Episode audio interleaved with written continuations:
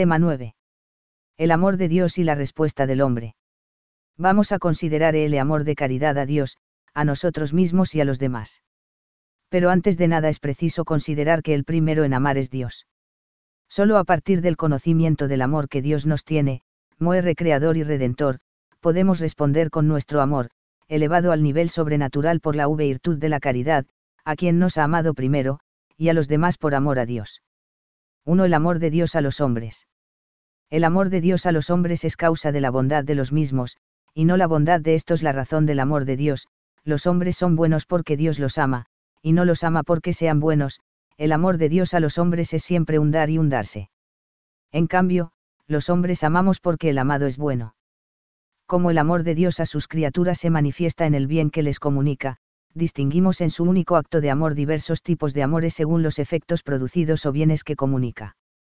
Vamos a considerar esto a la luz de la revelación, Dios nos ha manifestado su amor de dos maneras, íntimamente unidas en su único decreto creador, pero formalmente distintas, como creador y como santificador. 1.1. El amor creador. Como creador, el amor de Dios hacia nosotros tiene las siguientes características. Es el fundamento de nuestra existencia, existimos por un acto de amor de Dios, que nos constituye en el ser y nos mantiene en la existencia. Ser personas creadas significa que estamos siendo conocidos y queridos por Dios.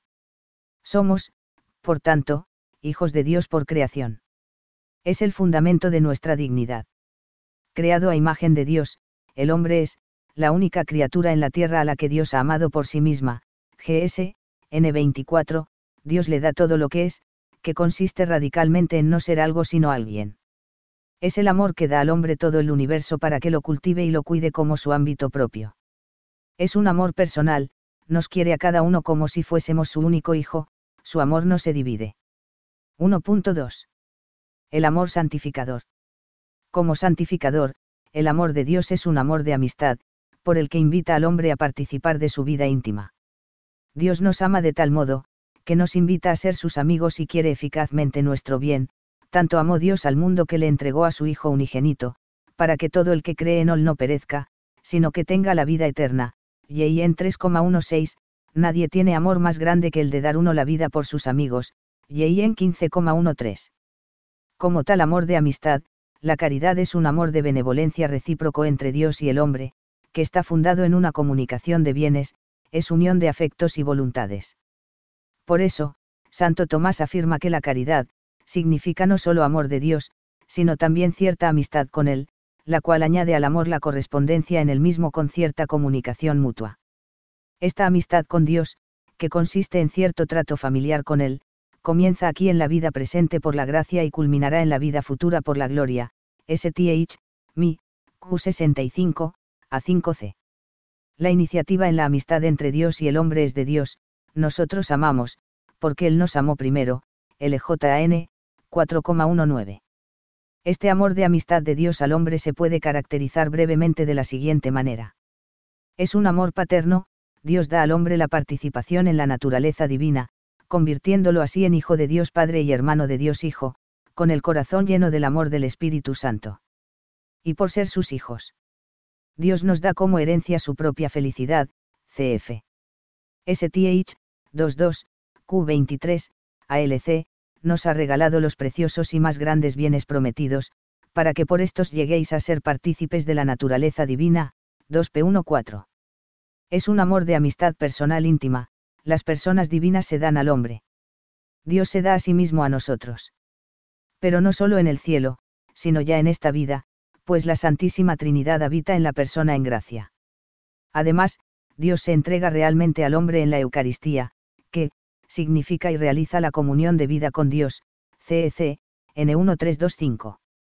El Señor no solo ha querido ser amigo del hombre y elevarlo por la caridad a la amistad con él, sino también que esa unión de amistad íntima se realice y permanezca por la recepción del cuerpo y la sangre de Cristo, el que come mi carne y bebe mi sangre permanece en mí y yo en él, y en 6,56.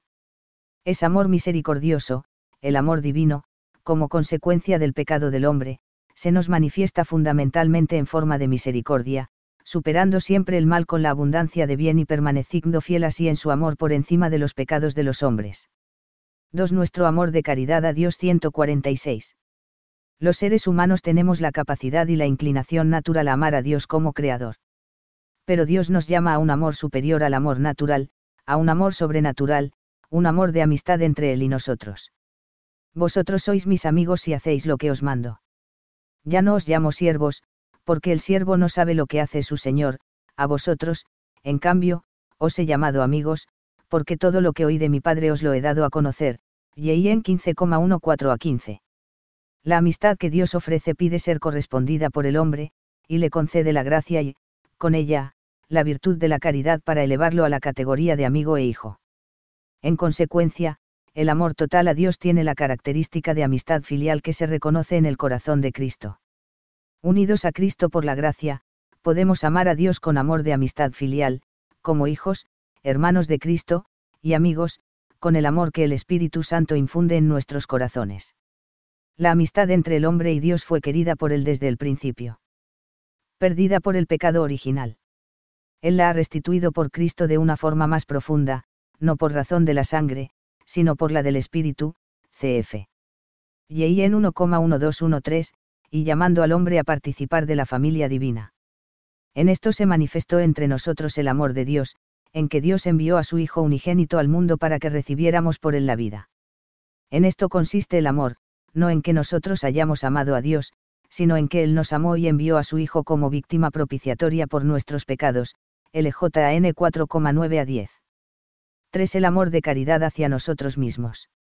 La caridad por la que amamos todo lo que Dios ama como Dios lo ama y porque Dios lo ama, implica que nos amemos a nosotros mismos como y porque Dios nos ama. Debemos amarnos a nosotros mismos, por tanto, con amor de caridad, cf. STH, 22, Q25, A4. El amor de caridad hacia uno mismo es participación del amor con el que Dios nos ama. Dios ama a cada persona por sí misma, con un amor que le ha llevado a morir en la cruz para salvarla y hacerla hija suya. Vivir la caridad con nosotros mismos es amarnos como Dios nos ama y porque Dios nos ama. Diamante negro Algunas palabras del Señor que parecen negar la bondad del amor a uno mismo deben ser bien interpretadas, porque el que quiera salvar su vida la perderá, pero el que pierda su vida por mí y por el Evangelio la salvará. MC 8,35, si alguno viene a mí y no odia a su padre y a su madre y a su mujer y a sus hijos y a sus hermanos y a sus hermanas, hasta su propia vida, no puede ser mi discípulo, LC 14,26. Con estas y otras palabras, Jesús indica el camino de la caridad a uno mismo, que reclama siempre abrirse a Dios y a los demás. El mejor modo de amarme y salvar mi vida, algo que Jesucristo quiere con todo su corazón, es, perderla, por Cristo y el Evangelio, entregarla. 4. El amor al prójimo en y por Dios, prolongación del amor a Dios. El segundo, mandamiento, es semejante a este, amarás a tu prójimo como a ti mismo, MT 22,39. Un mandamiento nuevo os doy, que os améis unos a otros. Como yo os he amado, amaos también unos a otros. En esto conocerán todos que sois mis discípulos, si os tenéis amor unos a otros, en 13,34. En el amor al prójimo también podemos distinguir dos niveles, el natural y el sobrenatural. 4.1 el hombre representante de Dios en la tierra. En el lenguaje bíblico ser imagen de Dios no solo significa ser parecido a Dios, sino también ser representante de Dios. Del mismo modo que en el hombre se da una doble imagen de Dios, la natural, por la que somos personas, y la sobrenatural, por la que somos hijos de Dios por gracia, también se da una doble representación de Dios, la natural, por la que el hombre está llamado a hacer presente el amor creador de Dios, y la sobrenatural, por la que debe hacer presente el amor paterno de Dios. Por eso, el cómo del segundo mandamiento conlleva una doble lectura. En el nivel natural, amarás a los otros como personas, como a ti mismo, y en el nivel sobrenatural, amarás a los otros como hijos de Dios, como Cristo nos ha amado. El primero corresponde a la virtud humana del amor, que implica vivir la justicia y otras virtudes humanas, como hemos visto en el tema anterior, el segundo, a la virtud teologal de la caridad. 4.2. El amor de caridad a los demás. El amor de caridad que incluye, perfecciona, sana y eleva el amor natural es un reflejo del amor paterno de Dios a los hombres, es un amor fraterno, de hermanos, de hijos de Dios a los hijos de Dios. El amor de caridad con el que amamos al prójimo es una participación del amor divino. Esta participación se realiza por obra del Espíritu Santo, a quien hay que pedir que nos la conceda y aumente. El amor de caridad a los demás es fruto de la acción del Espíritu Santo en nuestra alma. Es el quien nos hace capaces de amar al prójimo como Cristo lo amó. A. El motivo del amor de caridad hacia los demás. Por ser amor de caridad, el motivo por el que amamos a los demás es diferente al motivo del amor solo humano. El motivo del amor humano, la persona es digna de ser amada por ser persona, y creada por Dios. Nos mueve el amor a la persona, es un amor natural, al que estamos inclinados naturalmente, y el amor a Dios, también natural.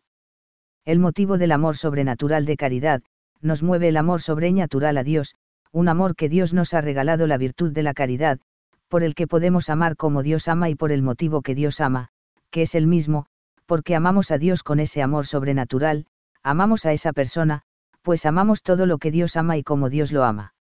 Si el amor a Dios nos mueve a amar al prójimo, el amor al prójimo es la manifestación y la medida del amor a Dios.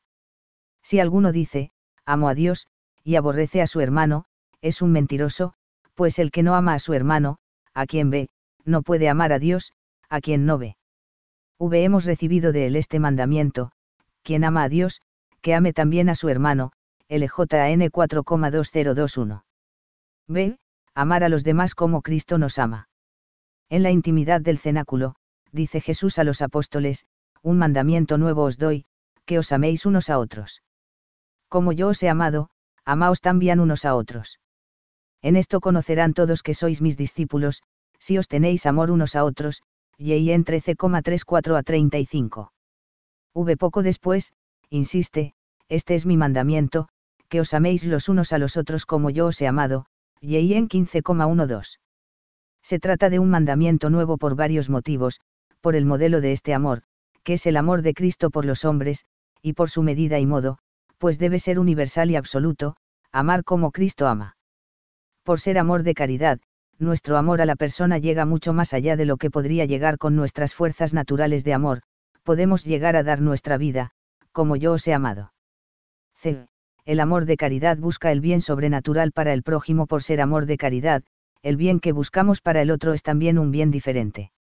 No solo buscamos el bien natural, sino también el bien sobrenatural, la salvación, la bienaventuranza divina. Esta constituye ahora el sumo bien del hombre, compartido con aquellos a quienes ha sido dado. Los demás hombres son amados en esta amistad precisamente en cuanto participan de este bien divino o son llamados a él, cf. STH, 1111, Q26, A4C, y lo que se desea para el prójimo según el amor de caridad es, precisamente, el bien de la bienaventuranza plena, cf. Noriega, 2006,213214. De este modo, el amor de caridad incluye, perfecciona, sana y eleva todos los demás amores entre los hombres. Santo Tomás explica que con aquellos que están unidos a nosotros, tenemos diversas amistades, dependiendo del modo de unión con ellos. Pero, desde el momento en que el bien sobre el que se funda cualquier amistad honesta está ordenado, en cuanto fin, hacia el bien sobre el que se funda la caridad, la bienaventuranza, se deriva de ello que la caridad impera el acto de cualquier amistad. Se puede decir, por tanto, que de esta manera la caridad se convierte en la madre de todas las demás amistades, cf. STH, 22, Q26, A7C. D. El amor de caridad hacia los demás es amor fraterno. El amor de caridad es un amor fraterno. La caridad de un hijo de Dios hacia los demás hijos de Dios implica amarlos siempre por sí mismos, por su valor como personas e hijos de Dios copartícipes, por tanto, de la bienaventuranza divina, superando sus limitaciones y defectos.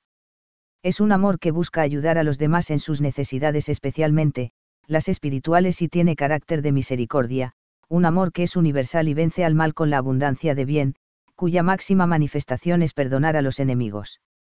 Ese amor y las obras que implica son fruto de la acción del Espíritu Santo en el alma, la caridad con la que formalmente amamos al prójimo es una participación de la caridad divina y esa participación se realiza por obra del Espíritu Santo, que así nos hace capaces de amar no solo a Dios, sino también al prójimo, como Jesucristo lo amó. Sí, también al prójimo, porque habiéndose derramado el amor de Dios en nuestros corazones, podemos amar a los hombres e incluso, de algún modo, a las mismas criaturas irracionales como las ama Dios, S. Juan Pablo II, Audiencia General, 22 de mayo de 1991.